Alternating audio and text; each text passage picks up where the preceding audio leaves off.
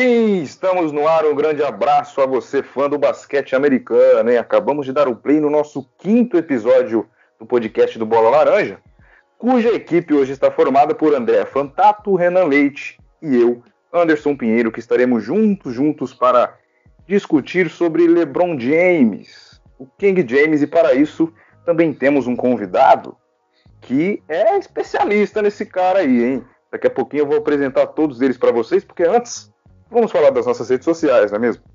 Já seguiu a gente no Instagram? Ainda não? Meu, vai no Insta, procura por arroba bolalaranja.oficial.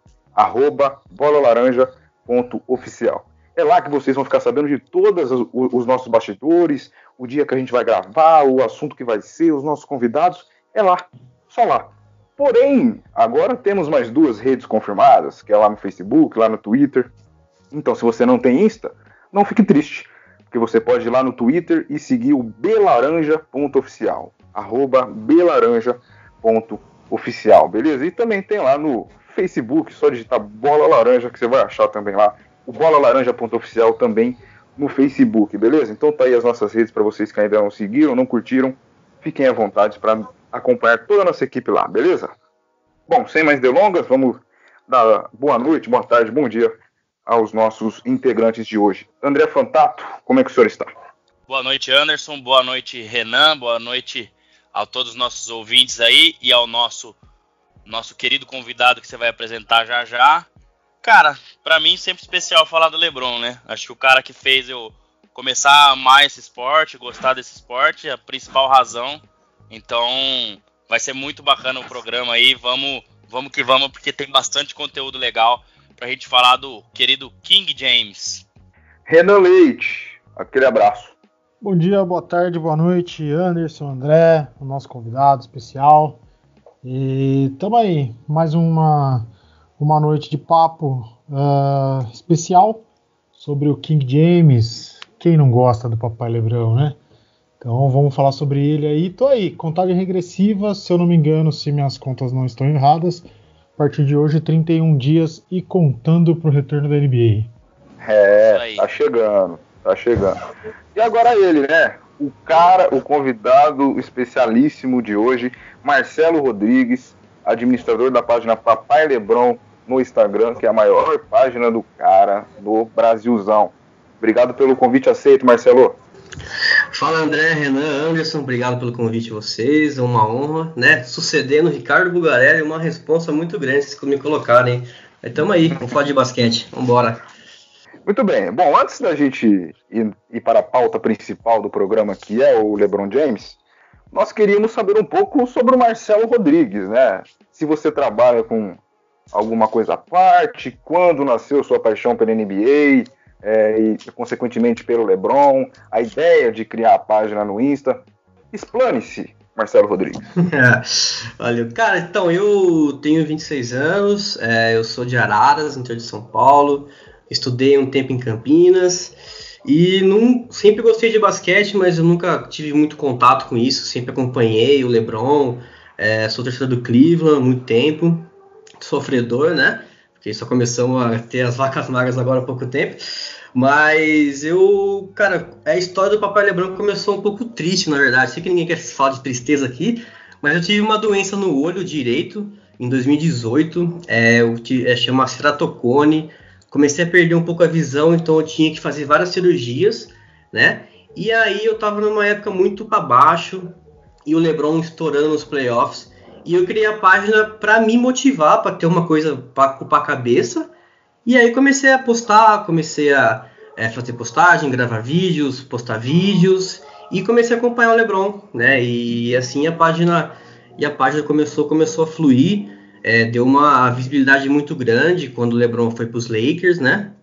Tanto o Lakers é uma das maiores torcidas do Brasil e do mundo, né?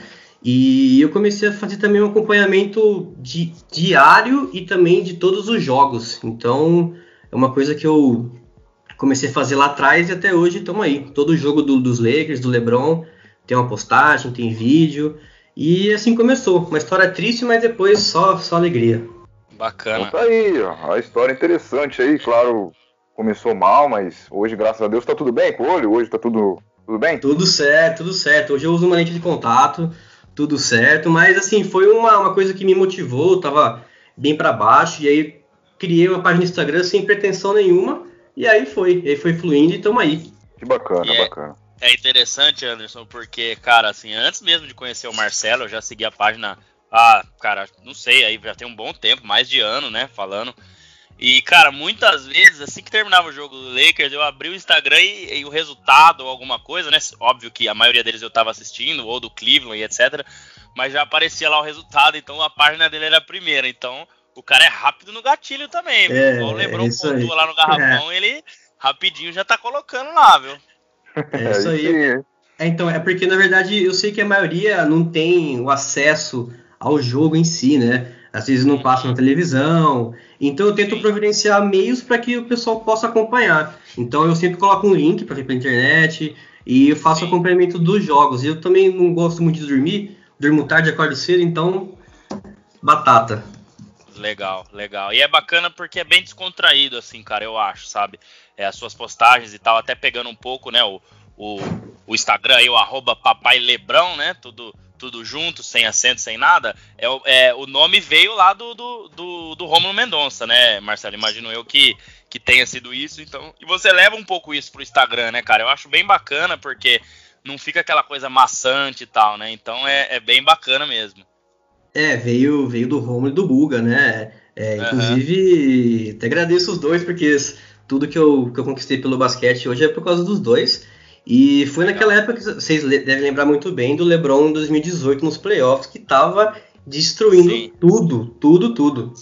Foi uma. Inclusive, acho que foi uma das melhores performances que eu já vi de um, um atleta numa pós-temporada. E aí foi, e aí pegou o bordão, né? Lebrão ladrão, roubou meu coração e foi. Sim, sim.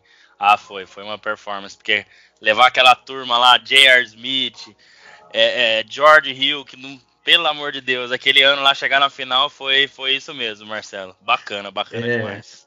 Foi um milagre, na verdade, né? Inclusive o J.R. É. Smith tá voltando hoje pro, pro- sendo companheiro do LeBron, né? Pro Lakers, né? É, a gente é. reservou, reservou um tempinho aí, depois a gente, vamos entrar nesse assunto aí, né, Anderson? Ele vai, Legal. vai passar e ele é bacana a gente, a gente falar também, acho que é, que é interessante. Em 2018 eu lembro bem que, cara, eu trabalho, eu acordo muito cedo pra ir trabalhar e, pô, eu tava acompanhando todos os jogos e eu ia dormir tarde todo dia, impressionado com o que o LeBron tava fazendo naquela temporada. Pelo amor de Deus, cara. Sim. Tava, tava insano o negócio, né? Tá, roubou o coração de todo mundo aquele ano, hein? Não foi só do É, Rômulo, do o Marcelo, meu, até o do Renan, o torcedor do Jazz, até dele o, o Lebron roubou, hein?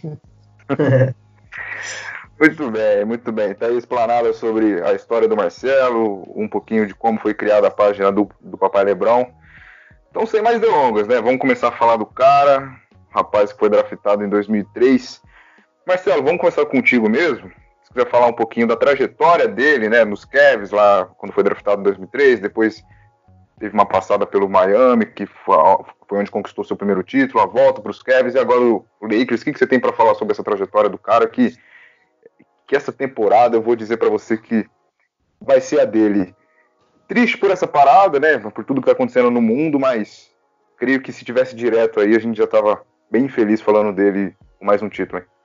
Pô, com certeza, com certeza. Ah, cara, foi uma. Foi um começo bem. Assim, a torcida de Cleveland tinha muita esperança com ele, né? Porque ele é do, do estado de Ohio, então ele todo se identificava com ele. E a expectativa era muito alta, né? Cleveland é, teve, uns, teve bons momentos no passado, até a gente viu um pouco na série do The Last Dance, que o Michael Jordan naquele, naquele arremesso lá contra Cleveland, que começou tudo. Então Cleveland tinha um bom time no passado, mas não tinha o cara, né? E aí ele começou, ele veio e ele ficou até 2010 lá em Cleveland, chegou numa final em 2007 contra o San Antonio Spurs. Foi varrido, sim, mas se a gente poder comparar um pouco os times, cara, é uma, uma coisa surreal e uma, diferença abissal, eu diria, né? O San Antonio Spurs tinha, tinha aquele timaço, né? Tim Duncan, Ginobili, Tony Parker, enfim, e o LeBron tinha LeBron e mais, mais quatro ali, né? Tinha bons jogadores, mas nem nada que pudesse comparar. E depois o LeBron foi para Miami, numa, acho que foi um dos momentos que ele mais sentiu na pele o hate né, da galera, que o pessoal começou a odiar muito ele, teve até porque ele fez toda aquele, aquela expectativa, né? Eles fizeram um, especial na ESPN chamado The Decision para falar para onde ele ia. E ele anunciou que ia para Miami. E não sei se vocês lembram muito bem, mas vários torcedores de Cleveland queimaram a camisa dele, né? LeBron foi bem, foi bem odiado naquela época lá, né? Não sei se vocês lembram mais ou menos dessa Sim. época aí. Sim, sim. E aí depois Sim, é é, tem até uma, uma, um vídeo, né, que tipo assim, ah, LeBron jogando em Cleveland em 2010, né, final do ano ali que ele já tava no hit. Ah, todo mundo queimando camisa, eu te odeio. Em 2011, menos pessoas queimando camisa. Em 2012, quase ninguém. Em 2013, já LeBron, a gente te ama, volta pra casa. Porque aí já passou um pouco. Eu, eu, eu vi, acho que, acho que na ESPN, né? No começo de um dos jogos, antes dos jogos do Miami Heat contra o Cleveland, né? Então a trajetória dele. Então, realmente teve isso daí. Mas pode continuar lá, Marcelo, só fazendo esse Não, e adendo. foi, oh, claro, mas assim, foi uma época muito difícil para ele também, porque ele tava naquela expectativa de ganhar o primeiro anel, e em 2011 bateu na trave, que o Miami perdeu pro Dallas. É, inclusive, foi uma das poucas finais que o LeBron esteve, que o time que ele estava era favorito contra o Dallas, mas não tirando nenhum mérito do Dallas também, que mereceu ganhar, jogou muito basquete. E aí, naquela época tava um pouco difícil, né? LeBron também era chamado de pipoqueiro por muita gente, não era decisivo, né?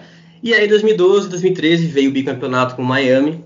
2014 bateu na trave de novo com o San Antonio. Inclusive, 2011 marca o início das oito finais consecutivas do LeBron, né? Então, 2011 até 2018, o homem chegou nas finais. Primeiro com o Miami, depois teve a volta para Cleveland, né? O bom filho a casa torna. E aí o LeBron conseguiu entregar o tão sonhado e tão prometido título.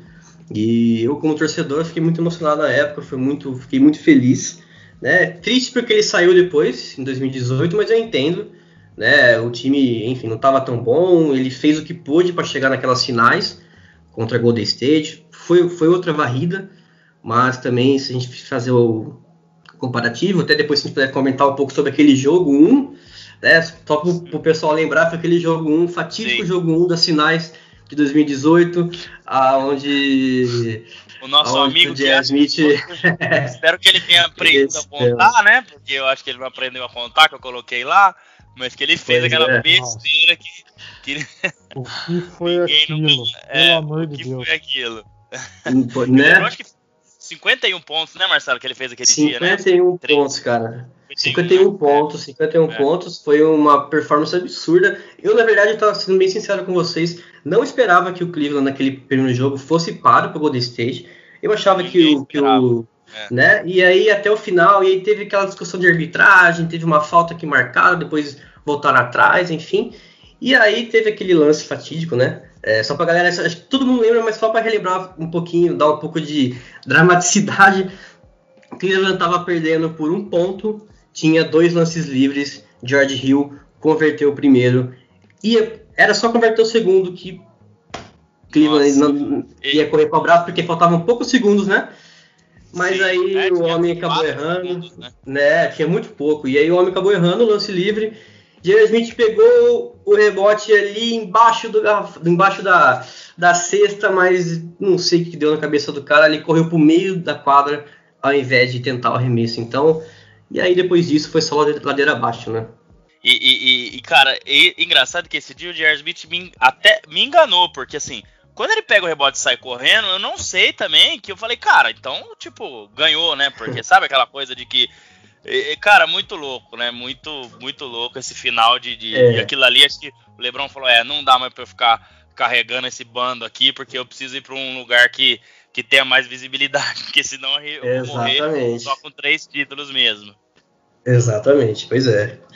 Foi bem isso aí mesmo.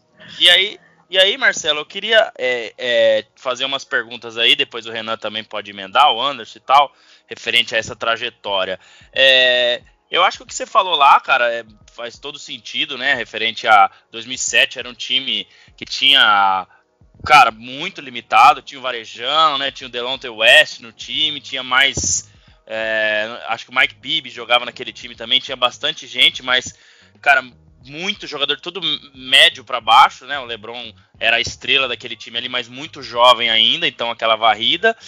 E eu acho que aquele foi o pior time dele que chegou na final, né? Porque 2018 você ainda tinha Kevin Love, J.R. Smith pelas be besteiras que fez, mas já, já era um campeão. Tristan Thompson, que sempre foi um cara, né, que, que tá ali no rebote, um cara, né, batalhador e tal. Então você tinha uns caras de nome, até um Kyle Corver, né, um, George Hill.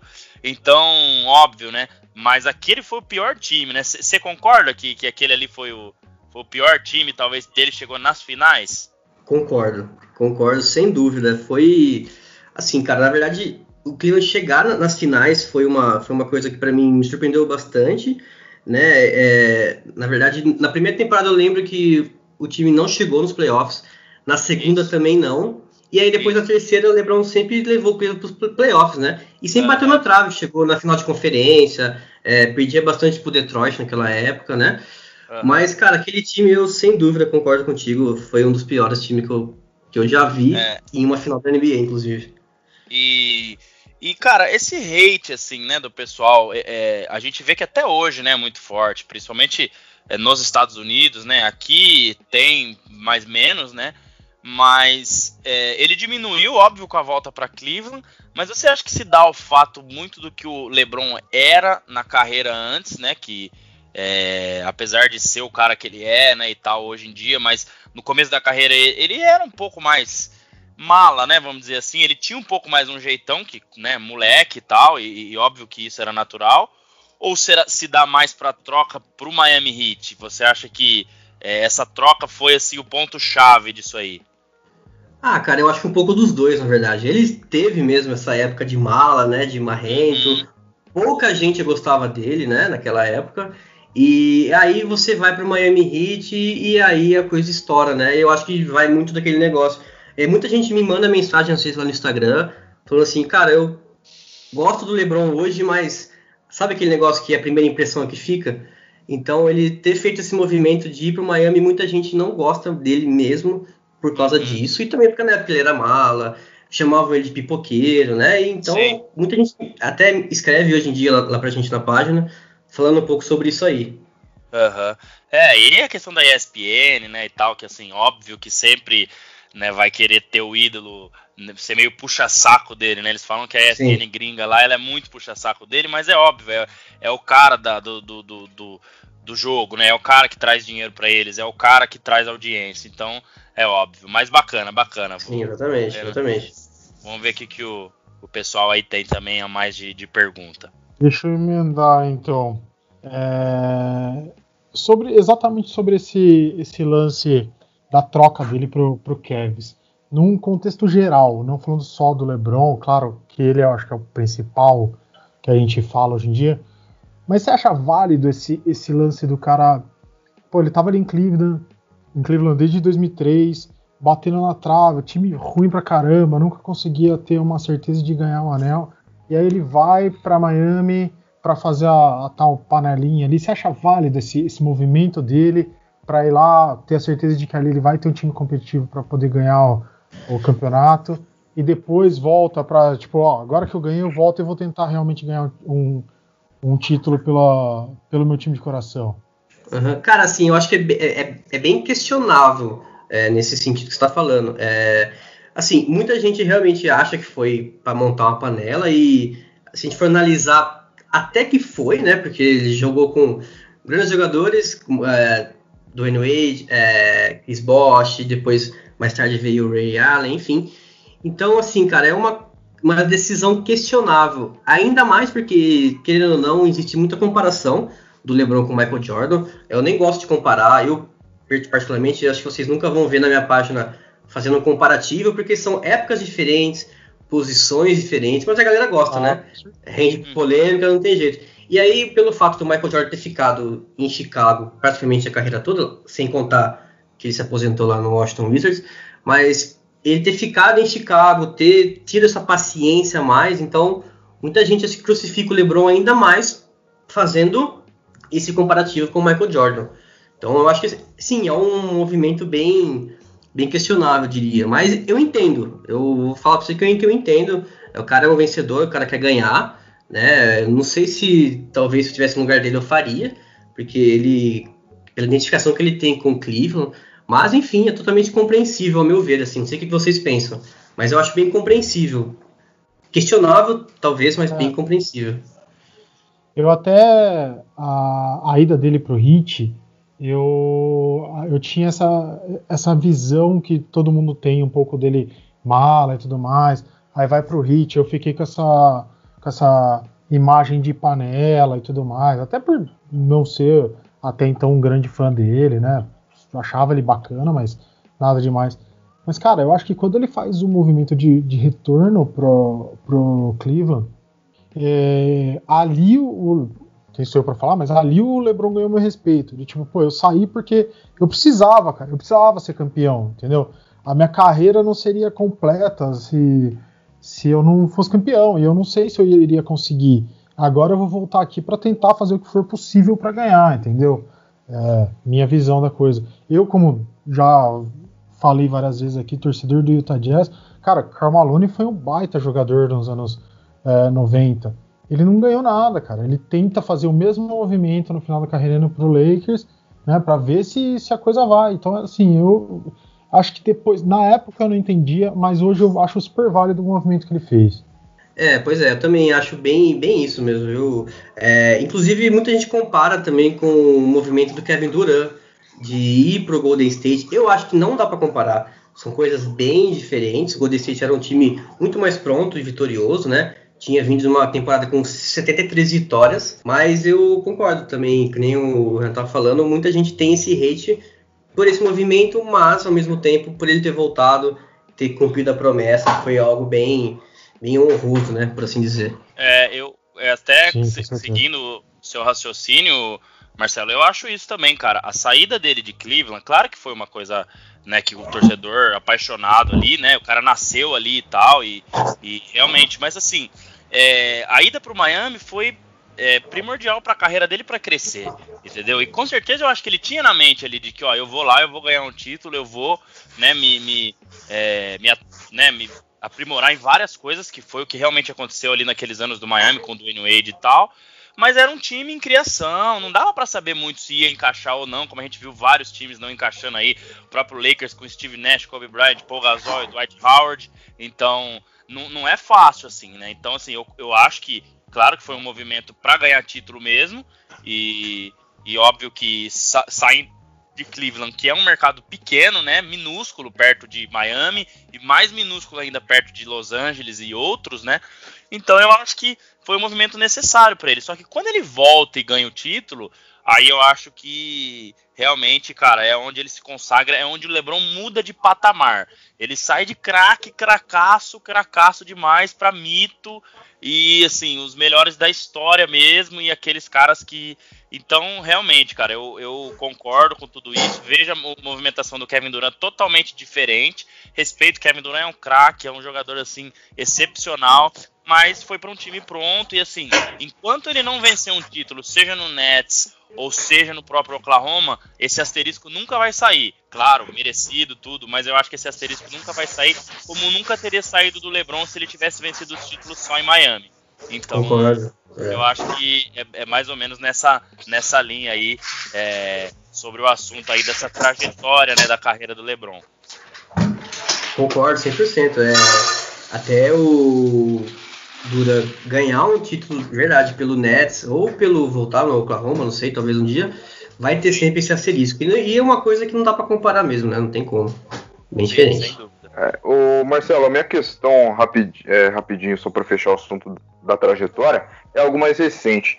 Eu queria saber qual foi seu sentimento, né, a sua ideia assim de como torcedor, como gostar muito do LeBron, a chegada dele no Lakers, né? Porque até então, quando a gente pensa em Los Angeles Lakers, a gente lembra em Kobe Bryant.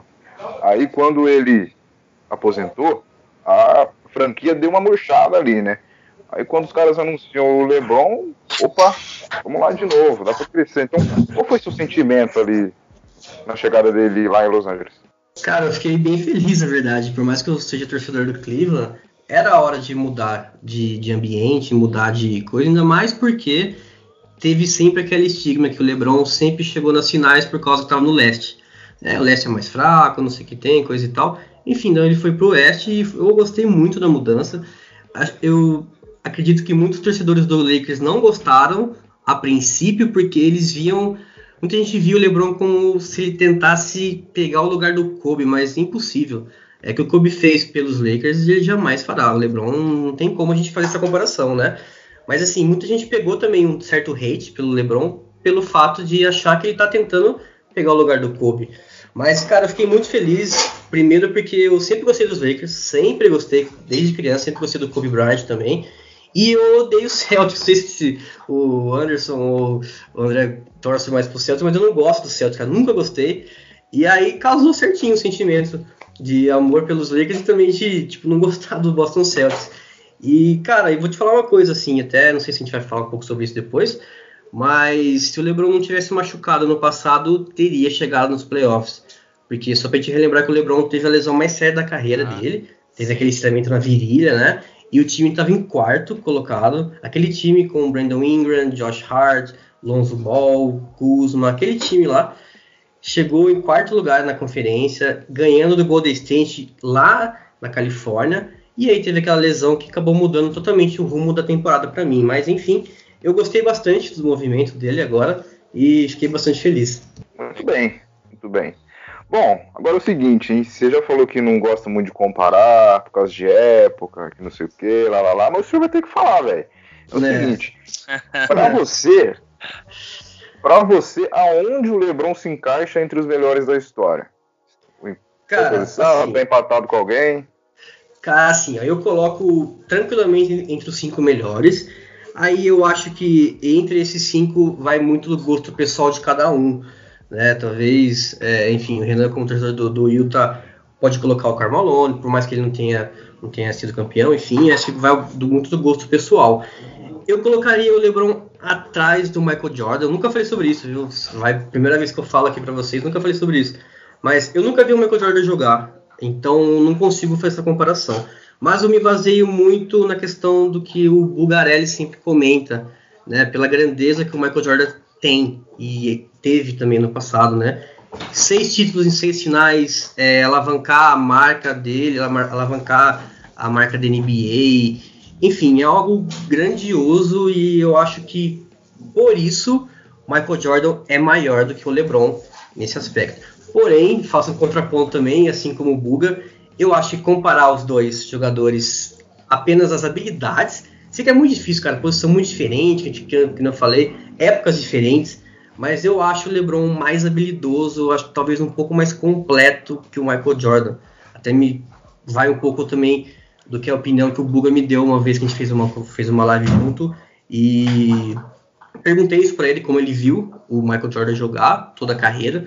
Então ele também fez esse adendo que ele acha o LeBron melhor e mais completo que o Michael Jordan, mas respondendo a pergunta, não, não ficando no muro, eu colocaria o LeBron em segundo no top 5 dos melhores da história. É, eu, eu também, Marcelo, acho que essa linha sua é muito, muito bacana, né? Eu também acho que o top 5, top 10, aí vai muito do gosto de cada um. Eu acho que o primeiro lugar não dá para mexer. O Michael Jordan, para mim, é intocável, né? E, e, a não ser que o LeBron tivesse ganhado aí desses oito títulos, eh, oito finais, né? Nove, somando a outra, tivesse ganhado seis também, ou sete né? E sendo totalmente dominante, acho que isso talvez poderia mudar, mas eu também coloco ele em primeiro lugar. Mas eu também acho que, assim, jogador por jogador, ele é mais completo que o Michael Jordan, por passar, por.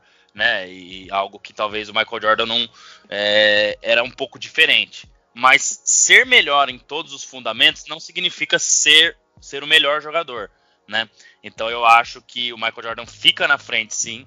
E eu colocaria o LeBron ali em terceiro, cara. Eu acho que o Magic Johnson, apesar de eu ser fanzaço do LeBron, e ter torcido para Cleveland, Miami, Lakers e etc. Mas eu acho que ainda, assim, eu acho que se a gente conversar o ano que vem ou daqui dois anos, eu vou colocar ele em segundo. Mas eu acho que o Johnson também, assim, mudou muita coisa. Também era um cara, assim, bem parecido com o LeBron em várias coisas, né? E o Magic Johnson também era extraordinário. Também não vim jogar, óbvio, mas pelo que eu ouço falar, pelos vídeos que eu já assisti, jogos antigos que eu já assisti, né? É, muitas coisas. Então acho, acho isso. É, é, bem difícil mesmo comparar épocas e tal, mas eu colocaria esse trio aí na ponta, né? E LeBron assim com faltando muito pouco para ultrapassar o Magic também. Cara, eu, eu tenho uma visão meio, sei lá, meio esquisita. eu acho que assim, tá todo mundo meio que no mesmo nível de desempenho, de importância e tudo mais. Claro que eu tenho minhas preferências e tudo mais, mas para mim tá todo mundo meio ali no mesmo patamar. A diferença é que é, é, muito louco. Quando o Magic Johnson começa a desaparecer do mapa, surge o Michael Jordan. Aí vem e fica no auge. Quando o Michael Jordan começa a sair, vem Kobe. Aí o Kobe começa a sair, vem LeBron. É, tipo, é cada um na sua época, cara. Nunca teve um Sim. embate tão forte de cada um um contra o outro pra gente pelo menos ter uma, uma régua ali pra bater. Eu ainda é, acho que o Jordan é, cara, ao concurso, o cara é fenomenal e tudo mais, né? É, sei lá, o cara tem uma, uma aura diferente. É, é, é muito louco falar dele. É, mas eu, eu coloco o LeBron logo atrás do Michael Jordan. Eu acho que para mim, não sei se é porque eu vi muito mais jogar, é, então eu acho que o LeBron tá ali bem encostadinho mesmo.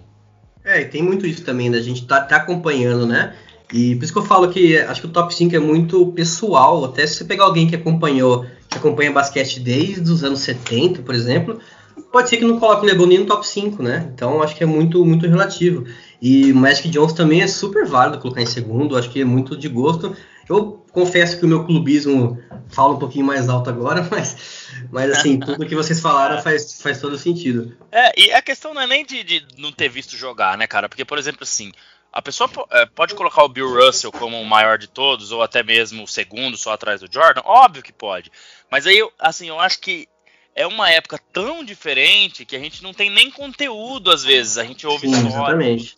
Já o Magic Johnson a gente tem, o Michael Jordan a gente tem, a gente tem jogos gravados, a gente tem histórias, a gente tem. Então assim, eu não consigo falar. Então assim, não tô de maneira nenhuma desmerecendo o Bill Russell, é, até o próprio Larry Bird, que foi meio da época do Johnson, mas aí também eu já colocaria o LeBron à frente dele, e outros aí que a gente, né, for falar um por um aqui, é tanta gente, mas eu acho que é isso, a gente não viu o Jordan, por exemplo, eu vi, né, só fui ver depois, e o Johnson eu não vi nada, mas a gente consegue de alguma forma né, ter uma ideia, porque o que a gente assistiu, o que a gente ouve falar, opiniões desses caras grandes, não só daqui do Brasil, Bulgarelli, etc., mas lá dos Estados Unidos também, né? Então acho que é, é, é interessante, cara. É, é bacana, assim. É, é, não é ficar em cima do muro, óbvio, né? Mas a gente deixa aí o nosso o nosso top 3, top 5 aí, então cada um com as suas preferências e, e o legal é isso, rapidão. todos. É, curtir todos, né? E não ficar naquela de tipo, ah, o LeBron, ah, eu odeio o LeBron porque ele tá querendo competir com o Jordan. Ou, ah, o Jordan não era tudo isso porque eu amo o LeBron. Não.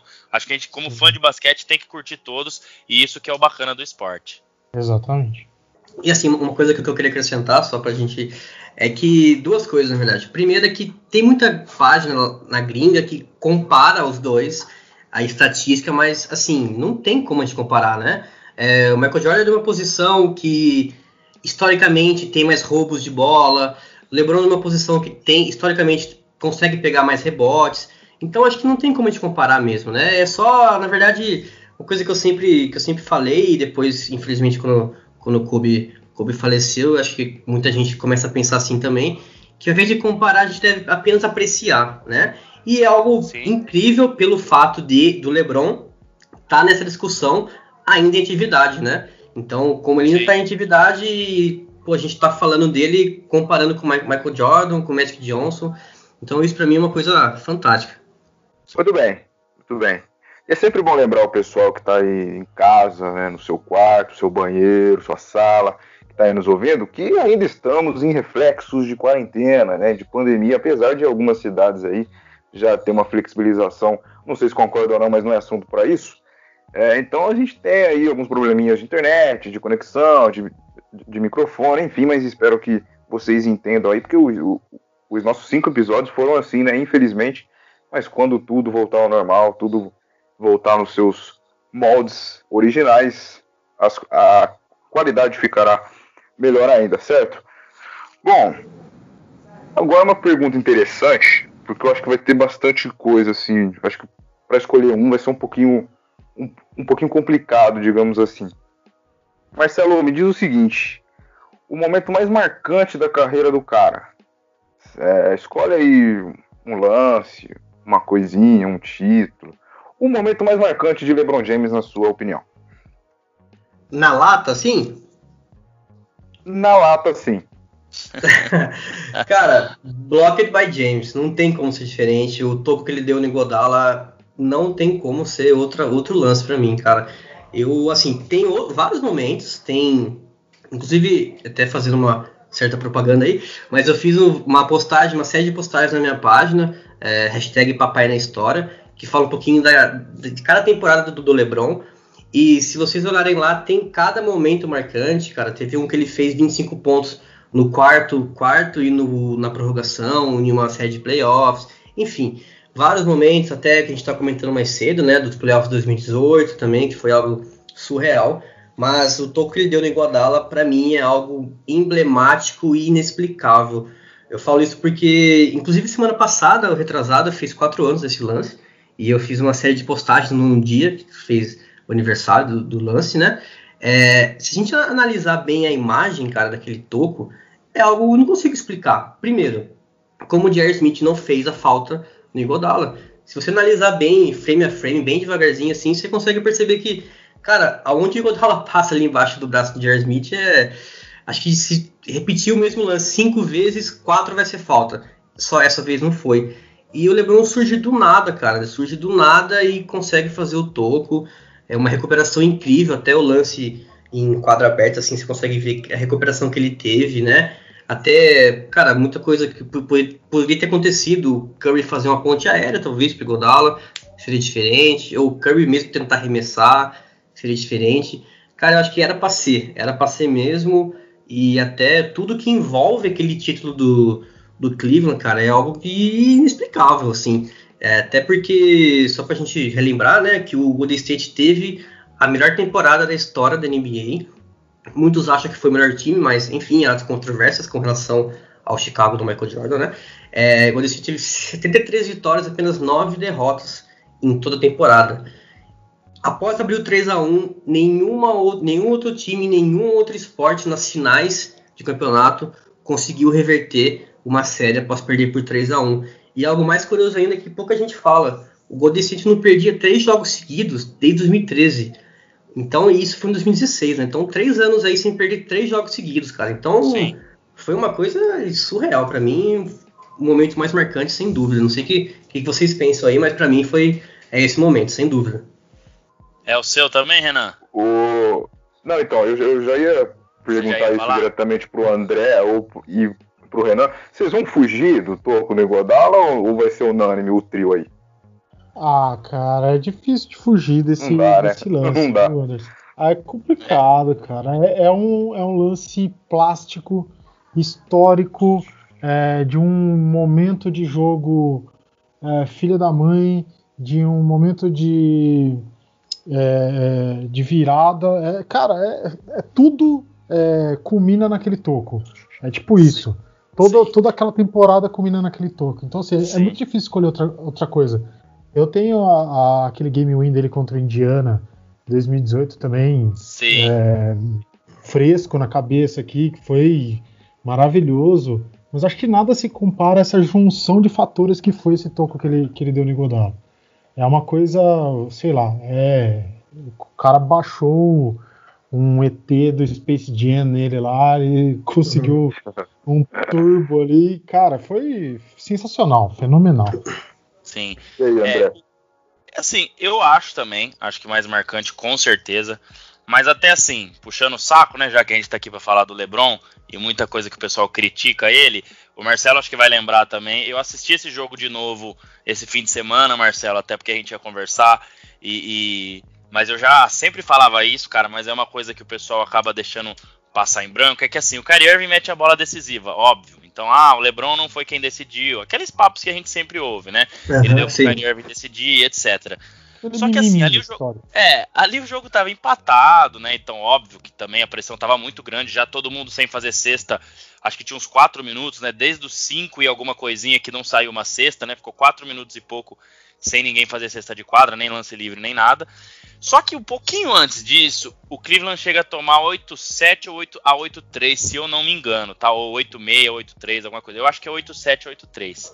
Aí o que, que ele faz? Ele tira o exílio para dançar no canto esquerdo da quadra e ameaça uma bola de três e sofre o, o, a falta. E ele bate uhum. três lances livres, que nunca foi a, a, especialidade dele, e ele converte os três no momento mais crucial da carreira dele, se falando em Cleveland. Beleza, Exatamente. cai para um ponto só. O Clay Thompson mete uma bola e 89 a 86. E aí ele não tinha feito nenhuma bola de três ainda no jogo. A pressão do ombro, né? Por estar numa final, por chegar no jogo 7, por estar muito próximo da, da final com Cleveland. E ele mete uma bola de três e empata o jogo. Então, aquele momento ali para mim é muito marcante, né? São duas bolas de três, né? Uma, na verdade, são três lances livres e a outra bola de três. Porque, cara, um time abrindo ali cinco pontos, se ele erra aquela bola de três ou um dos lances livres e, e etc., ali seria fatal. Porque a gente viu que quem abriu um pouquinho ali acabou.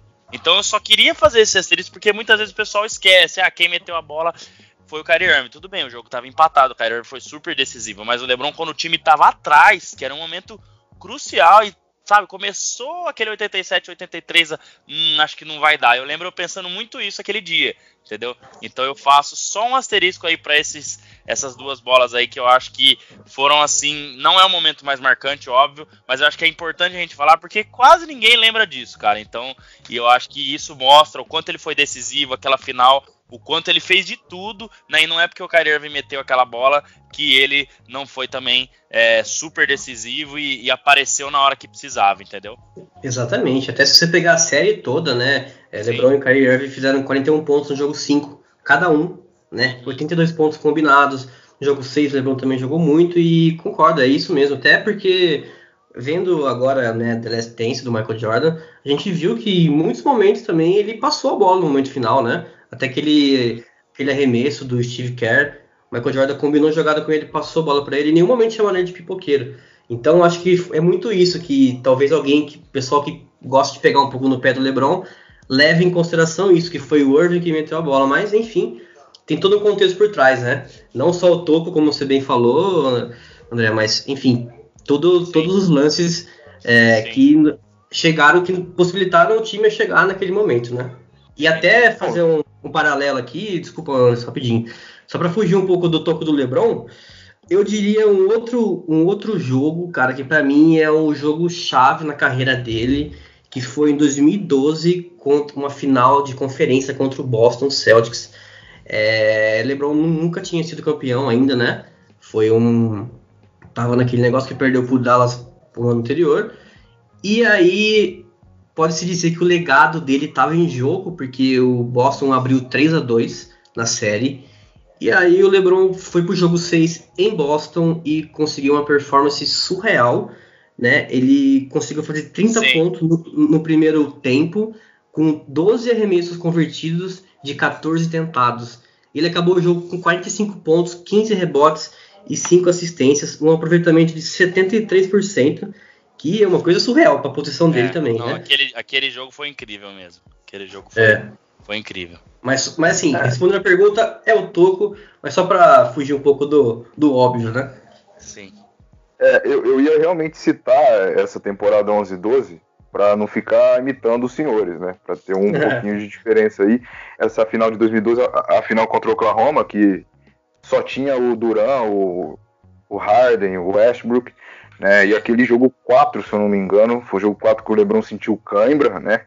Que ele até chegou a cair, ficou um pouco ruim lá, mas ele volta, Isso. faltando dois minutos para acabar o jogo, ele faz uma cesta de três e decreta o 3 a 1 né, na série. E depois, no, no último jogo, ele faz 26 pontos, 11 rebotes, 3 assistências e dá o primeiro título para Miami. Então acho que eu fico com esse momento aí só para fugir, fugir um pouquinho um pouco, de vocês né? aí. Mas só o que o Renan estava comentando, né? É, se você pegar o, os playoffs 2018, você consegue encontrar ali uns três momentos marcantes fácil. Sim. Sim. Né? Teve o lance contra, contra o contra Indiana, contra o Toronto, enfim. Então é uma carreira que, para nossa sorte, bem, bem grandiosa nesse sentido, né? Muito bem, chegou aquele momento especial para nós, que é o quê? Momento mictório, que é aquela, que é aquela nossa pausa, que para nós aqui pode durar 10 minutos, 15 minutos, não sei, a gente vai usar esse tempo para a gente conversar, ir no banheiro, comer alguma coisa, mas para você que está aí nos ouvindo, vai durar apenas 10 segundos. entre 5 e 10 segundos, porque vai tocar uma musiquinha interessante e daqui 10 segundos estaremos de volta para falar mais sobre o LeBron James e explorar o nosso grande Marcelo Rodrigues. Até já!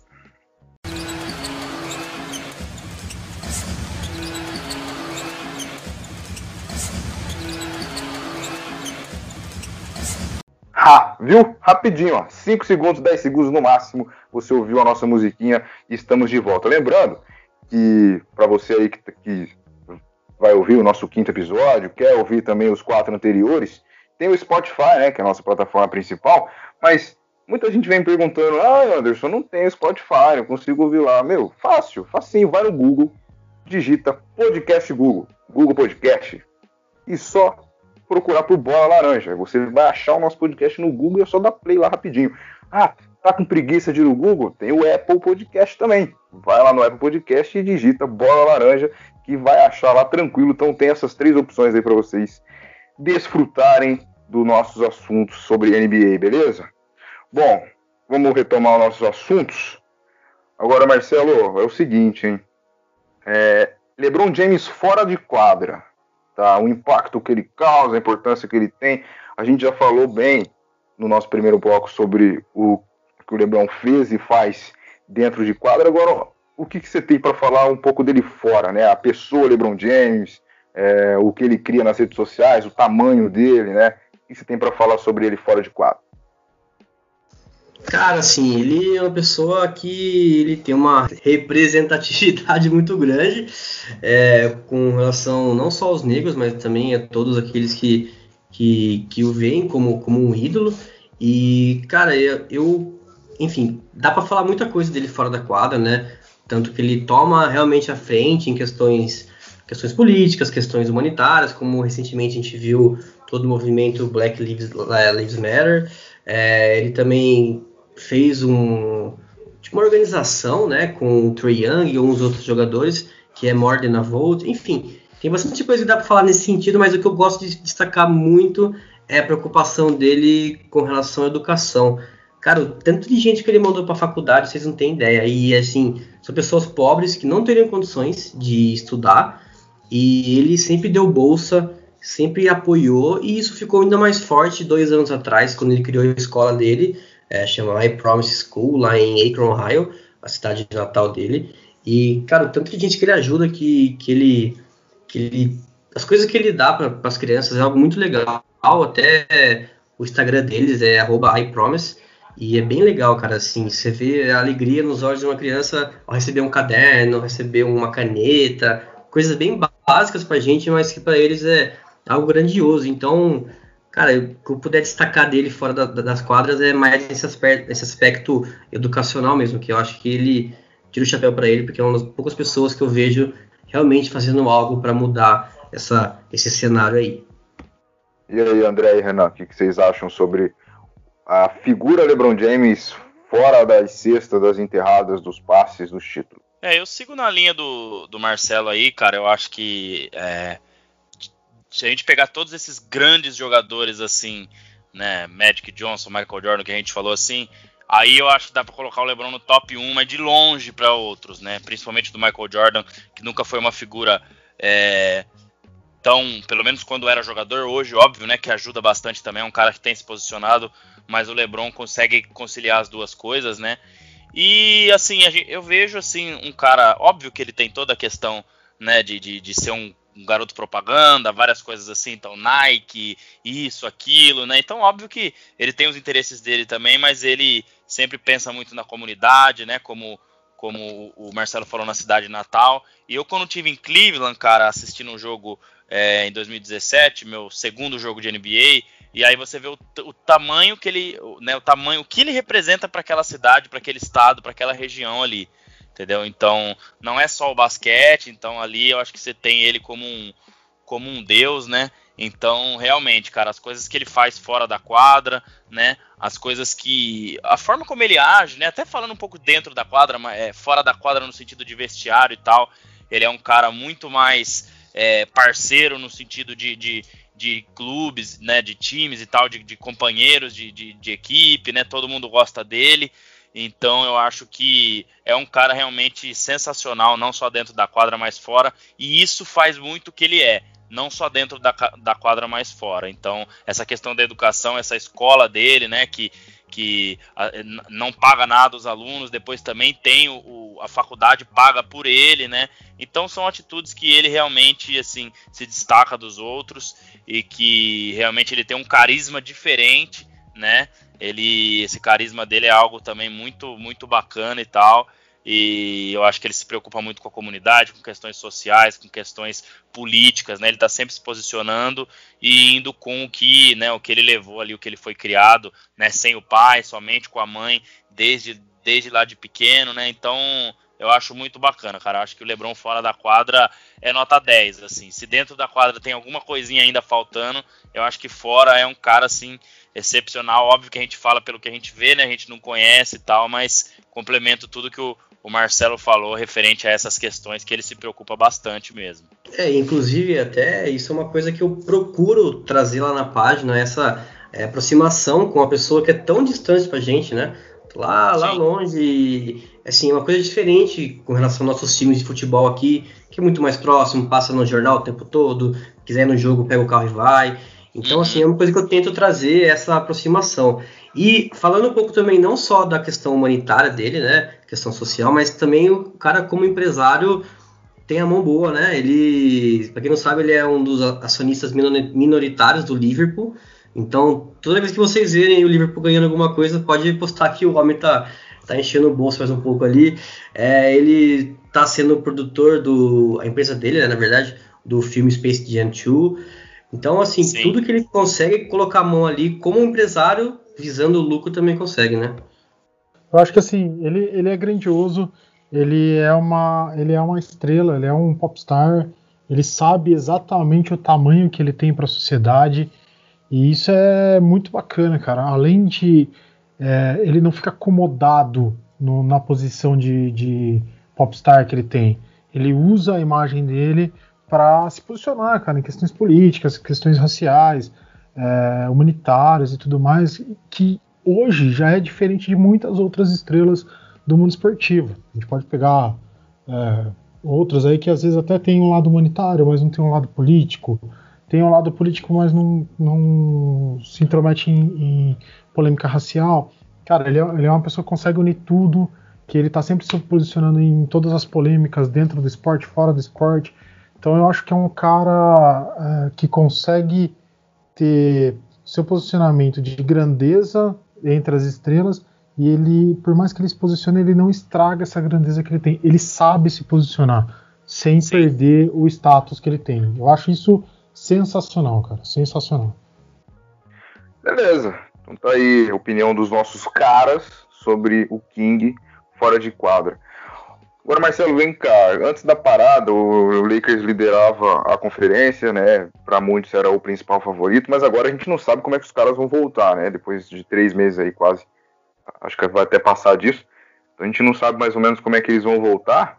Mas, na sua opinião, quais são as chances aí do Lakers nessa volta, nessa retomada, chances de título? E se conseguir chegar no título, claro que o MVP vai ficar para ele, né? Ou você tem alguma dúvida disso?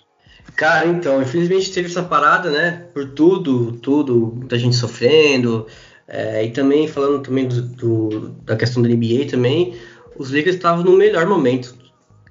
Assim, o time era líder, mas era muito questionado pelo fato de ter perdido para Clippers, ter perdido para o Milwaukee Bucks. É, toda vez que eu postava alguma, o André comentou que eu sempre posto depois do jogo, Posto lá o resultado do jogo, vitória ou derrota, não importava. Falava assim, é, mas não ganhou do Clippers, não ganhou do Bucks, não importa. Então, teve esses dois jogos, um seguido do outro. Primeiro contra o Clippers, Lakers foi lá, ganhou. Depois contra o Milwaukee Bucks, Lakers foi lá, ganhou também. Acho que foi o contrário, né? Primeiro Milwaukee, depois Clippers, mas enfim.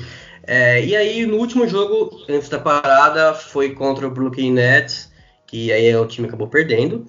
Mas, enfim, estava no melhor momento da temporada, né? Todo mundo ali bem condicionado, time bem entrosado, né? Frank Vogel é um técnico muito bom na questão defensiva, então o time inclusive é um dos melhores nessa questão né, na liga, mas teve a parada e aí como que os caras vão voltar? Eu não, não consigo falar de do time em si, mas olha, eu falo pra você, Anderson, com relação ao LeBron, tenho certeza que ele vai voltar com sangue nos olhos, cara. Quem acompanha ele nas redes sociais, quem acompanha a página, sabe que ele treina todo dia, não pode de treinar em nenhum momento. Essa é a temporada de, tipo, vingança dele, por assim dizer, bem entre aspas, mas é que ele quer mostrar um ponto, né? É, muita gente estava colocando o Kawhi como o melhor jogador na atualidade, pela questão do, do, título do ano passado. E o LeBron falou: ah, é, então vamos ver como é que, como é que vai funcionar, né? E ele estava nessa, nessa, nessa arrancada aí, mas enfim. Espero que ele volte com tudo, tenho certeza que vai voltar com tudo. E com relação às chances dos Lakers, cara, eu. Assim, não consigo. É, desculpa, não consigo colocar um time com o LeBron James numa pós-temporada como não sendo um dos favoritos. Não consigo. Depois de 2018, eu acho que assim, todo, não importa quem tiver com ele, não importa o time que ele tiver, vai ser um dos favoritos. Mas eu acho que assim, analisando bem friamente, eu coloco o Lakers um passo atrás do Milwaukee e do Clippers por um simples motivo. Todos esses dois times estão incompletos. O Lakers teve uma baixa grande que foi do Avery Bradley. Ele decidiu ficar com a família dele porque ele tem um filho tem problemas respiratórios, então ele decidiu não arriscar, porque não pode, o filho não poderia acompanhar lá na Disney quando a temporada voltar. Então é uma baixa muito grande, muito grande mesmo. Ele é um cara decisivo na defesa, no ataque, nos dois lados da quadra. É, até teve um lance muito, para mim, que representa muito bem o que ele é pro time, né? Contra os Clippers, o Clippers estava abrindo uma vantagem, estava com seis pontos na frente, algo assim. E aí tava com a bola para atacar. O Patrick Beverly, que fanfarrão lá, tava com a bola. O Bradley conseguiu roubar, fez a cesta, isso levantou o time. Então ele, ele era um motorzinho, assim, ele dava toda essa energia. Mas, falando pelo lado positivo, uma estatística muito interessante. Até agora, até a parada, os Lakers jogaram 14 vezes sem o Evan Bradley. Ganhou 13. Então, enfim, é uma perda muito grande? É. Mas nada que a gente não possa superar, né? Inclusive o J.R. Smith vindo aí, então altas emoções nos esperam. É, eu, eu acho, Marcelo, também que, que a, a perda do Bradley ela é assim. É, é, é, um, é um cara que faz muita diferença, principalmente na defesa. Eu acho que no ataque você tem aí um, um, um Danny Green que, apesar de não estar tá tão bem, ele pode fazer isso também. Mas eu acho que é, é na defesa com certeza, né? O Green também defende muito bem e tal, mas o Bradley ele é mais ágil, né? Ele consegue de certa forma ser um pouco mais rápido também. O Danny Green é, não tem toda essa velocidade e tal, mas eu acho que o, o, coração ali é o LeBron e o Davis, né? É óbvio que o, o entorno do time ajuda, até porque quando o Bradley começou a melhorar, jogar, né, jogar bem melhor, o próprio Dwight Howard foi quando o time deslanchou mesmo, né? Que foi nesse final aí. É, inclusive essa partida contra o Lakers, acho que foi o, o maior número de pontos do Bradley na, na temporada, né? Acho que 27, 30, não sei, aquele dia ele meteu umas 5, 6 bolas de 3 lá, então, apesar de ser bem na defesa, ele estava bem no ataque lá aquele dia. Eu acho que o Jair Smith é uma, é uma aposta muito imprevisível, né? Ele é um cara que arremessa de 3, né? Muito bem, mas o problema dele não é habilidade, não é, o problema dele é cabeça, né? ele tá focado. Eu acho que, como ele foi muito criticado, ele vai vir realmente querendo esse título também, né? Porque, por causa ele não ter praticamente jogado mais depois daquela besteira na final e tal. Mas eu vejo o Lakers à frente do Bucks, um pouco diferente do que você falou, e um pouquinho atrás do Clippers. Aí vai ser aquela, aquela questão de ser decidido no detalhe. E aí é aquilo, né? O J.R. Smith, um detalhe, a gente já sabe o que ele fez de besteira, né? É óbvio que é outro momento e tal. Mas eu acho que, assim, cara, difícil um time do leste, que seja o Bucks, que seja o próprio Celtic surpreendendo, que seja o Raptors, vença esse ano. Eu acho que não vai fugir muito de Clippers e Lakers. É claro que a gente tá falando um mês antes, ainda pode ter outras baixas aí, outras coisas. Mas assim, cara, eu vejo que que assim, ele, sem dúvida, o LeBron vem com tudo, né?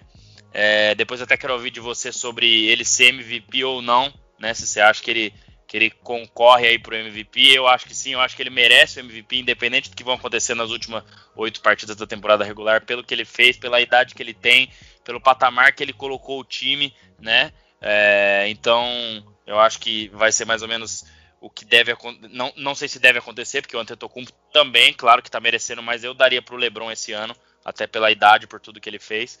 Mas o Lakers vem forte aí, cara. É só o J.R. Smith não fazer muita besteira, né? O time tentar se entrosar de novo, é, é, porque era um time bem entrosado, sabia a hora de trocar na defesa, sabia a hora de fazer jogadas no ataque, tinha opção, né? A gente via muito um LeBron ano passado, retrasado, dá a bola nele e decide. E a gente viu várias vezes esse ano a bola nem passando na mão do LeBron no ataque, não só do Davis. Então, o próprio Dwight Howard fazendo ali um pick and roll junto com o Bradley ou com o Green e recebendo a ponte aérea, né? O próprio Bradley criando jogadas, é, o Danny Green, você tem aí é, o Caldwell Pope jogando bem, fazendo as jogadas dele também. Então eu acho que isso é a diferença. Você não depender só de um ou dois caras. Eu acho que o Frank, Frank Vogel, não só na defesa, mas no ataque, ele fez isso muito bem. Então concordo aí com a maior parte do que você falou e o Lakers vem forte, sim. É, cara, é eu, eu vou nessa linha também. Eu acho que o, o meu único senão pro Lakers é aquilo que eu já falei outras vezes. É... Perdeu o encaixe que estava tão perfeito e perdeu o gás que, que, ele, que ele vinha. É o único senão que eu coloco Sim. pro Lakers. É um time que estava muito bem encaixado, estava jogando bem, que conseguiu vencer Milwaukee, conseguiu vencer Clippers, que era que eram os únicos únicas barreiras que ele tinha, mas acho que é o único senão. Fora isso, cara, aí vai muito no detalhe entre realmente Milwaukee e o Clippers. É. Fica mais no meio desses três aí, mas, mas eu ainda vejo o, o, o, Lakers e o Clippers mesmo batendo um de frente com o outro. E aí dos dois eu já não consigo opinar em, em quem sai melhor ou não. É, e lembrando, nessa vitória, Marcelo, só para complementar depois, uhum, nessa vitória contra o Clippers, foi uma guerra mesmo, porque foi, acho que foi o jogo mais é, que eles levaram mesmo aquele ambiente de playoff. Porque o primeiro foi na primeira rodada, que não dá nem pra você comparar muito, e o outro foi no Natal, que foi um jogaço também, mas os times ainda estavam se engrenando, né? Com apenas dois meses de temporada. Esse aí já estava quase no fim da temporada regular, porque foi dois dias antes da parada pro coronavírus, né? Devido ao Covid. E foi o primeiro. Foi, é, foi a primeira vez que o Clipper perdeu um jogo completo não somente falando de Kawhi e Paul George, mas todo mundo. Red Jackson, é, é, Morris, é, Montrezl Harrell, Zubat, todo mundo jogando. Eles estavam 10-0, ou seja, venceram 10, não perderam nenhum. Essa foi a primeira derrota. E aquilo ali doeu no Clippers, porque vi, a gente via, né, no final do jogo, Bradley puto, o Kawhi Leonard puto, porque assim, é, hoje era pra gente matar aqui, entendeu? Três vitórias, nenhuma derrota, ganhamos o, a, a, os jogos contra eles, né? Pensando num, num, melhor de quatro, ganhamos três, se perder o último, beleza. Então, isso também é um, um, ponto que a gente tem que chamar atenção, porque foi uma vitória maiúscula mesmo do Lakers. Claro, perdeu duas, ganhou uma. O Clippers é um timaço, é um time tem um plantel melhor do que o do, do, do, do, do, do Lakers em termos de opções e tal. Mas tudo pode acontecer, né? Com LeBron e Davis aí e esse elenco de apoio que foi crescendo durante a temporada. É, exatamente, né? Assim, é, eu inclusive também acho, esse primeiro jogo não tem como comparar, os Lakers time totalmente remodelado, totalmente novo, Clippers Sim. já um time encaixado, né? Então, esse, esse, primeiro jogo eu nem levo em consideração, posso ser bem sincero. Para mim tá um a um é, entre os dois. E, cara, é verdade, foi um jogo muito tenso, inclusive. Eu lembro que eu tava assistindo, tava sono frio, cara, tava nervoso. E fazia tempo que eu ficava assim no jogo, cara. Eu tava muito, Sim. muito nervoso nesse jogo. Várias faltas técnicas, até o próprio Avery ia tranquilão, provocou o Patrick Beverly e deu Exatamente. um falar lá, então foi bem bacana. Esse jogo foi um dos Exatamente. que tirou a gente do sofá mesmo, né? Como torcedores do LeBron e Lakers, com certeza. É verdade. E assim, eu espero essa mesma intensidade nos playoffs também. É, talvez o único ponto que eu falaria é que nesse jogo que você comentou, o Bradley foi importante, mas não só ele. Eu acho que para os Lakers ter todo o sucesso que precisa, tem que ter um terceiro cara ali. Tem que ter. Pode não ser o mesmo todo jogo, mas todo jogo tem que ter um. É, o lado bom disso é que o Rajon Rondo e o Danny Green historicamente brilham mais nos playoffs, né? Tanto é o, o apelido do Rondo é Playoffs Rondo, do Danny Green a gente lembra ano passado nas finais que ele foi super bem, é, sempre matava umas bolas de três. Enfim, o lado bom é isso que a gente pode levar em consideração, né? Tomara que um dos dois ali possa, possa aparecer. Também acho que o Kuzma pode vir bem depois dessa parada aí, acho que fez bem para ele. KCP tava jogando muito, né? Mas é isso, o segredo é esse, é bola no LeBron, bola no Anthony Davis e tem que ter um terceiro ali para dar a mão pros dois. Vamos torcer pro JR tomar aquela canjibrina que ele gosta e vir para todo jogo e aí vai ser ele o terceiro. Vai meter 5, 6 bolas de 3 lá. O que, que você acha, Renan? Pra redenção, né? É. Ai, ai, esse aí é imprevisível. Tem um dia que ele vai meter 5 bolas de 3 seguida, aí no outro dia ele erra 20 seguida. É imprevisível. Exatamente. Principalmente se ele tiver tomando a tal da canjibrina dele. Aí é, já era. É, aí, é, aí é complicado. Grande J.R. Smith. Esse, esse é folclórico na NBA, né? Ah, esse aí, é. ele, ele tá vindo pra redenção. Eu lembro até nos playoffs de 2018, cara, ele passou vários jogos zerado. E zerado, aí teve um jogo ele fazia zerado. 15 pontos, é de lua, né? É, é, e tinha jogo que ele conseguia ficar 35 minutos em quadra sem uma cesta, cara. E você via que era total desatenção, não é questão de que, ah, o cara é ruim, não. O Jair Smith ele tem técnica, cara. Ele tem arremesso, ele, ele sabe bater para dentro, mas é aquela coisa, o cara acho que não tava ali, entendeu? Então é complicado, é, é difícil. Jerry Smith parecia em Natal em família, cara. Tô ali, mas não tô. Inclusive, ele é um dos maiores matadores de bolas de três da história, né? Acho que a gente não sim. lembra muito disso por causa daquele lance, mas. Sim, e o lado bom também é que ele não vai ter todo esse tempo de jogo agora. Vai ser bem reduzido. Então, é uma é, coisa é. que, que nos conforta. Acho que o KCP e o Caruso vão ter ali o maior, maior minutagem. Olha, sendo parça do LeBron, eu confesso para você que eu não sei se vai ser isso, tá? Eu vi que você até postou lá, eu gostaria muito que fosse referente à sua postagem, mas assim, tem coisas que eu não entendo, tá? E naquela época você tinha a Rodney Hood, né, no último ano do Cleveland lá, que tava jogando muito melhor que ele e quase não jogava, foi colocar quando a final já tava perdida. Enfim, eu não sei, tá? Eu, eu tenho uma opinião de que talvez ele vá jogar mais do que a gente espera. Mas o tempo vai Tomara dizer. que não, é, mas, mas assim, eu lembro daquela postagem porque entrevistaram o Frank Vogel com relação à perda do, do Bradley e ele confirmou que esse pi na votação inicial. Mas agora, se no decorrer do jogo ele vai ter mais tempo, né? Só o tempo de é, Tomara que não tenha. Uns, acho que uns, uns 10 minutinhos. É. Tá bom, pô. Entra, mata umas duas, três bolinhas ali já era. bom demais tá o nosso programa aqui, infelizmente está quase chegando ao fim. Mas antes, a gente vai ler umas perguntas aí da galera, viu? A galera que ouve a gente, a galera do Instagram. Então, se você quer mandar as perguntas nos próximos programas, siga lá no Instagram, né? O arroba bolalaranja.oficial. Eu vou começar com uma pergunta aqui para o nosso querido Marcelo Rodrigues, que ela não está no Instagram, mas eu recebi diretamente do meu WhatsApp do Kaique Nunho, que é um amigo nosso aí, está sempre acompanhando os nossos podcasts, a nossa página, com certeza deve seguir o Papai Lebron também, porque ele é um apaixonado. E a pergunta, rapaz, eu achei interessante essa pergunta aqui, e não é para ficar em cima do muro, viu, Marcelo? Combinado? Beleza, pode deixar. então vamos lá.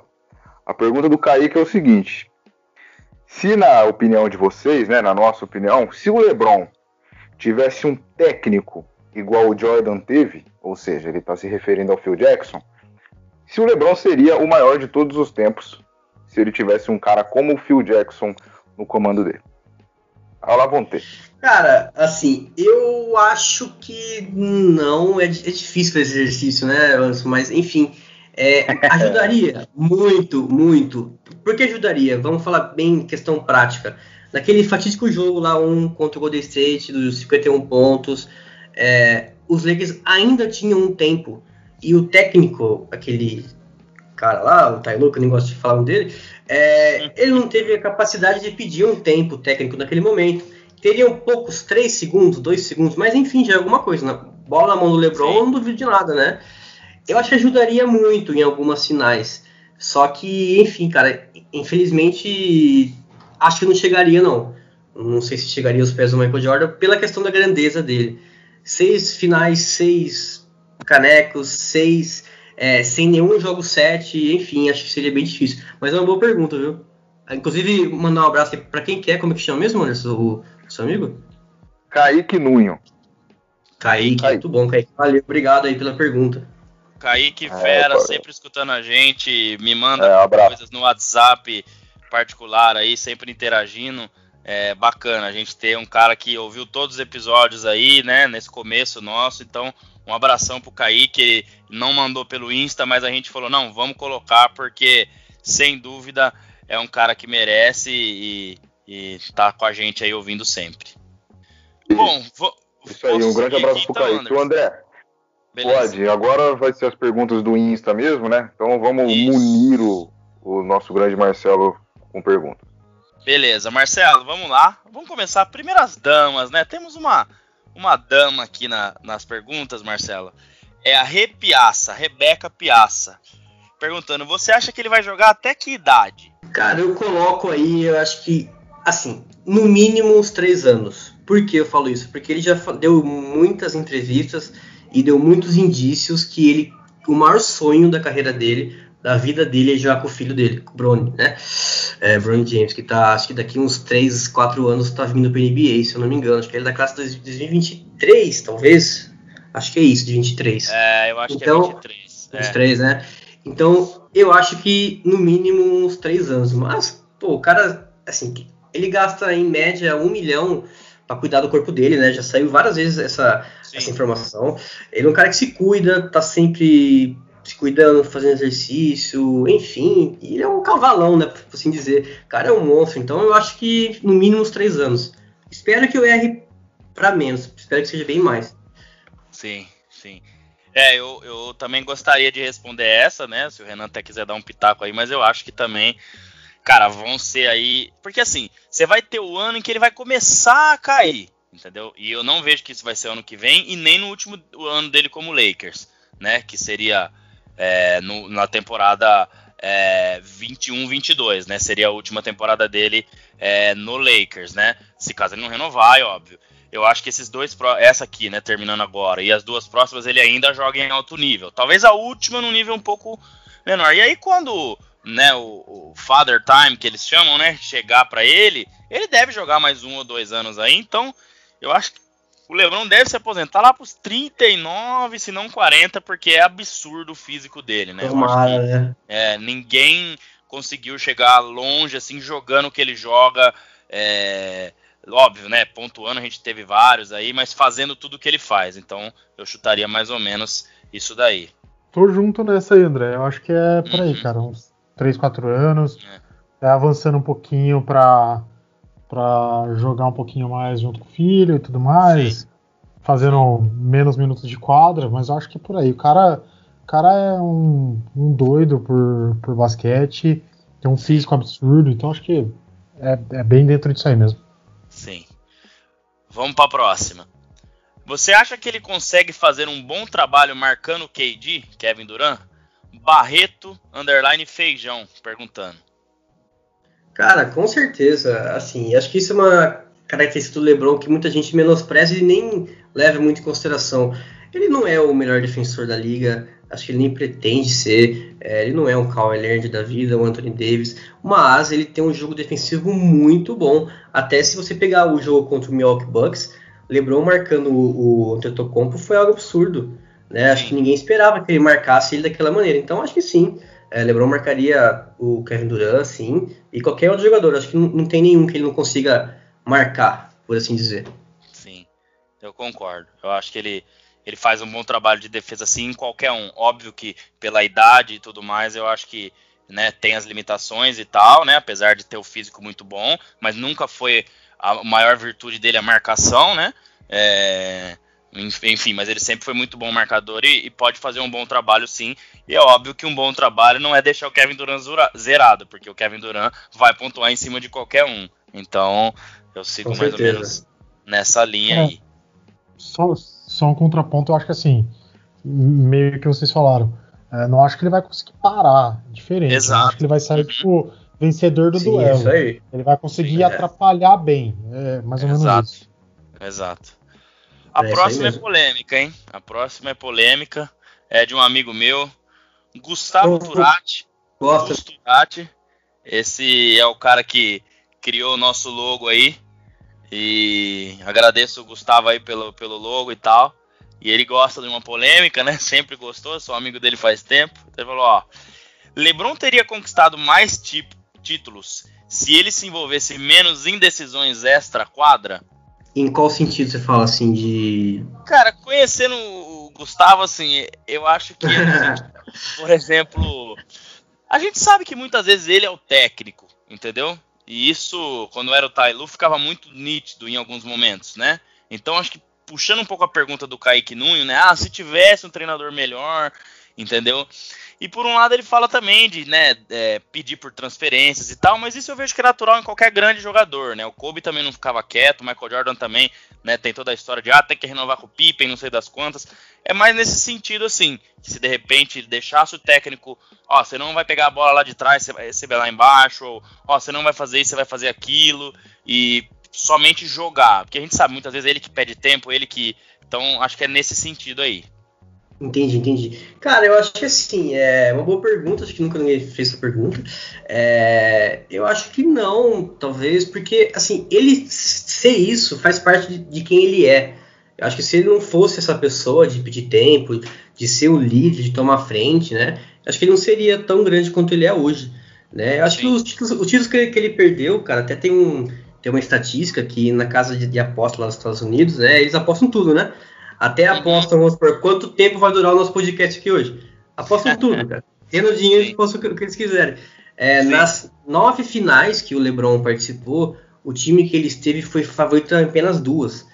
Então, assim, ele não era o favorito em todas as finais. Então, eu acho que o fato dele ter seis vice-campeonatos, ao meu ver, não é nenhum demérito. Para mim é total mérito, acho muito legal que ele. Enfim, eu acho que a gente preferia que ele fosse campeão nove vezes. Mas, enfim, é porque foram times que ele enfrentou que eram times superiores, né? Então, respondendo a pergunta, eu acho que não, não, não mudaria muita coisa, porque pelo fato de ele de isso ser parte dele, né? Ser parte do, do LeBron e por isso que ele é tão tão grande, tão fenomenal assim.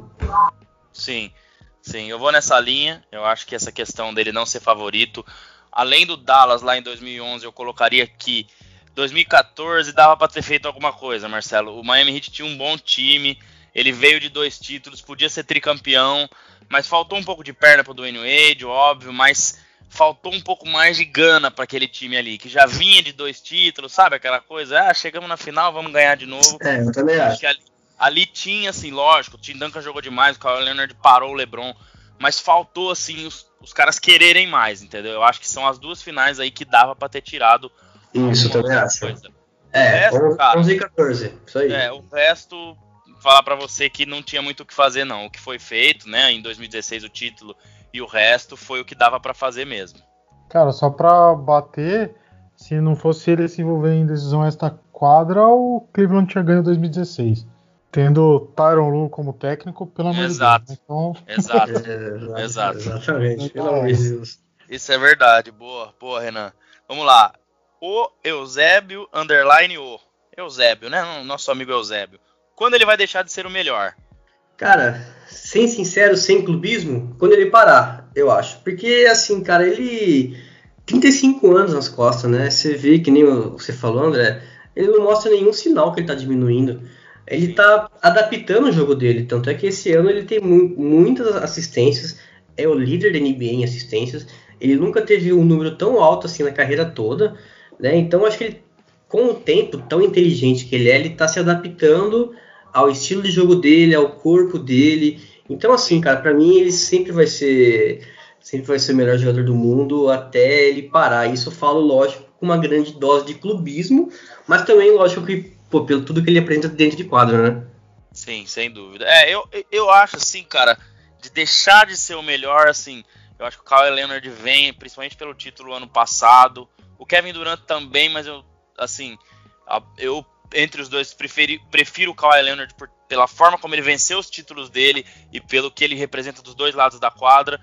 Então, talvez aí, se ele daqui um ou dois anos né, já tiver ganhado um título pelo Lakers, já talvez eu acho que ele deixe antes de parar. Assim, eu não gostaria que isso acontecesse, né? É, já falaram que o ano passado ele já não era mais o melhor, o ano retrasado, quando o Kevin Durant venceu os dois títulos, mas para mim isso é muito relativo ao time que o Kevin Durant jogava e etc.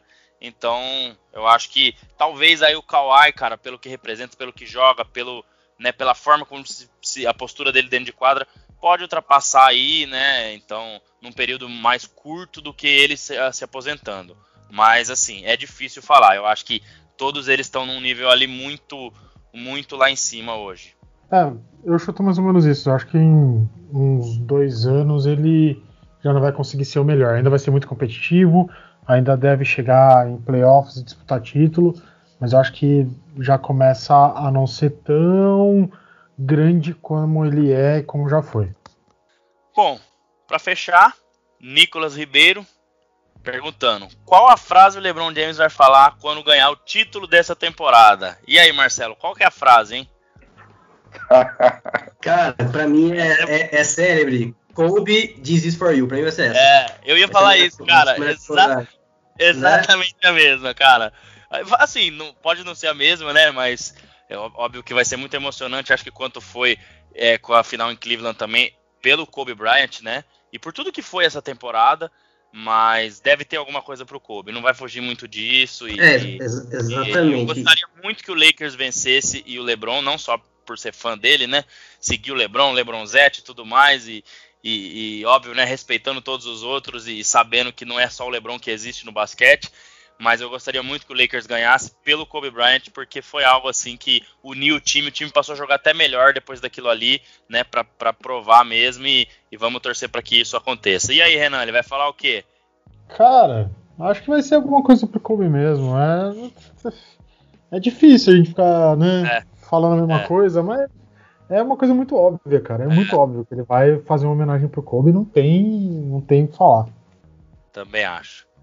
Também acho. Galera, fechamos, respondemos aqui o pessoal. A maioria, a maior parte que deu para responder, a gente já está indo aí para uma hora e vinte mais ou menos de programa, então a gente é, estipulou aí um pouco menos, mas é claro, o programa estava muito bom, foi muito bacana hoje mesmo.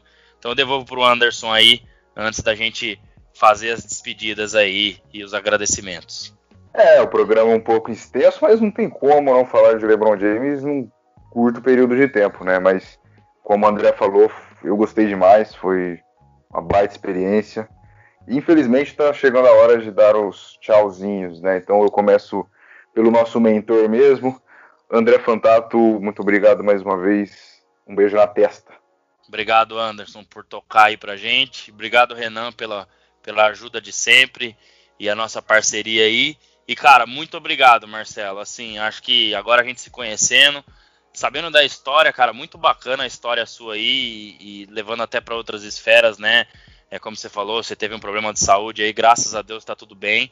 E eu acho que o basquete, o esporte, ele é muito importante na vida da gente. Acho que em muitos momentos que a gente tem um dia estressante no trabalho e muitas outras coisas, a gente tem uma paixão assim, a gente se divertir, né? Claro que moderadamente, também não pode ser coisa louca igual futebol, sair brigando no soco e tudo com todo mundo, mas é muito importante porque são momentos que a gente distrai mesmo, a gente vai para outro nível. E que bom, cara, que você achou isso daí e foi para você algo é, que te ajudou ali naquele momento, né? E, e, e seguiu em frente é, com tudo isso. Então, muito bacana, obrigado mesmo. É, pela, pela parceria, espero fazer outras vezes aí com você. Foi bem bacana o papo, a gente né, marcando aí outras vezes, falando mais de Lakers, de LeBron e, e de, e de NBA, que acho que é, é, o que todo mundo gosta. Obrigadão mesmo. Obrigado aí a todos os nossos ouvintes. E semana que vem estamos de volta. Ainda não sabemos o que, que vai ser, mas vamos pensar aí, né, Anderson e Renan, e a gente fala pra galera. Valeu, Sim. brigadão e tamo, tamo, tamo junto aí para mais podcasts e mais coisas do nosso Bola Laranja. É, isso aí. Claro que semana que vem vai ter mais. É só ficar ligado no Instagram que a gente vai falar para vocês o próximo assunto. Renan Leite, bons sonhos. Boa noite, Anderson. Boa noite, André. Cara, obrigado demais uh, por mais esse episódio. E um agradecimento muito especial ao Marcelo. Obrigadão pela participação, cara. É muito legal a história de como surgiu, de, de ter sido uma doença aí que, que te levou a fazer a página. E, cara, quanto mais gente disseminando o esporte, disseminando é, a NBA, acho que é bacana. Muito obrigado por esse, esse espaço que você cedeu pra gente, esse tempo que você pôde vir aí bater um papo com a gente. É muito legal fazer essa, essa troca de ideias aí quando a gente pode. Obrigado mesmo, boa noite para todo mundo, boa madrugada, bom dia, boa tarde e até o próximo episódio. Marcelo Rodrigues, administrador da página Papai Lebron no Instagram, que graças a Deus tem mais de 30 mil seguidores, 33 mil seguidores, se eu não estiver enganado. Então, se você ainda não seguiu o, o Papai Lebrão, vai lá e segue o cara que tem muito conteúdo. Marcelo, obrigado mais uma vez, em nome de toda a equipe do Bola Laranja, sua disponibilidade, né, o, o seu convite aceito para bater esse papo aqui com a gente. E como o André falou, que o senhor volte mais vezes aí. Valeu demais e bons sonhos também. Valeu, obrigado, obrigado Anderson, Renan, André pelo convite, obrigado, é uma honra estar, estar aqui com vocês. É, sempre que puder estar tá ajudando, estar tá ajudando o basquete a ter uma visibilidade maior, estar tá ajudando é, projetos muito bacanas, muito legais como o de vocês, está crescendo, estamos aí. É, agradeço pelas palavras, agradeço por tudo, pelo espaço, para quem mandou pergunta, é, para quem não conseguir responder, pode mandar no privado lá, eu sempre respondo todo mundo, cara, todo mundo que manda mensagem eu tento responder. Acho que não consigo responder todos, porque graças a Deus é muita gente que segue, que segue a página, mas eu tento me esforço ao máximo para responder todo mundo. E é isso. Obrigado, obrigado a todos vocês. Obrigado pelo, pelo espaço cedido. É, mandar um beijão para minha namorada, tá aqui do lado, tá esperando acabar aqui pra gente conversar, pra gente poder ficar junto um pouco. Mas obrigado, cara. Obrigado muito. E tamo junto. Espero voltar aí agora quando os Lakers chegar numa final de conferência ou no final, final da, da NBA, né? Tamo aí. Precisando, tamo aí. Só bater um fio que a gente aparece. Muito bem, muito bem. Um grande abraço a você, fã do basquete americano. Semana que vem estaremos de volta com mais um podcast do Bola Laranja. Valeu!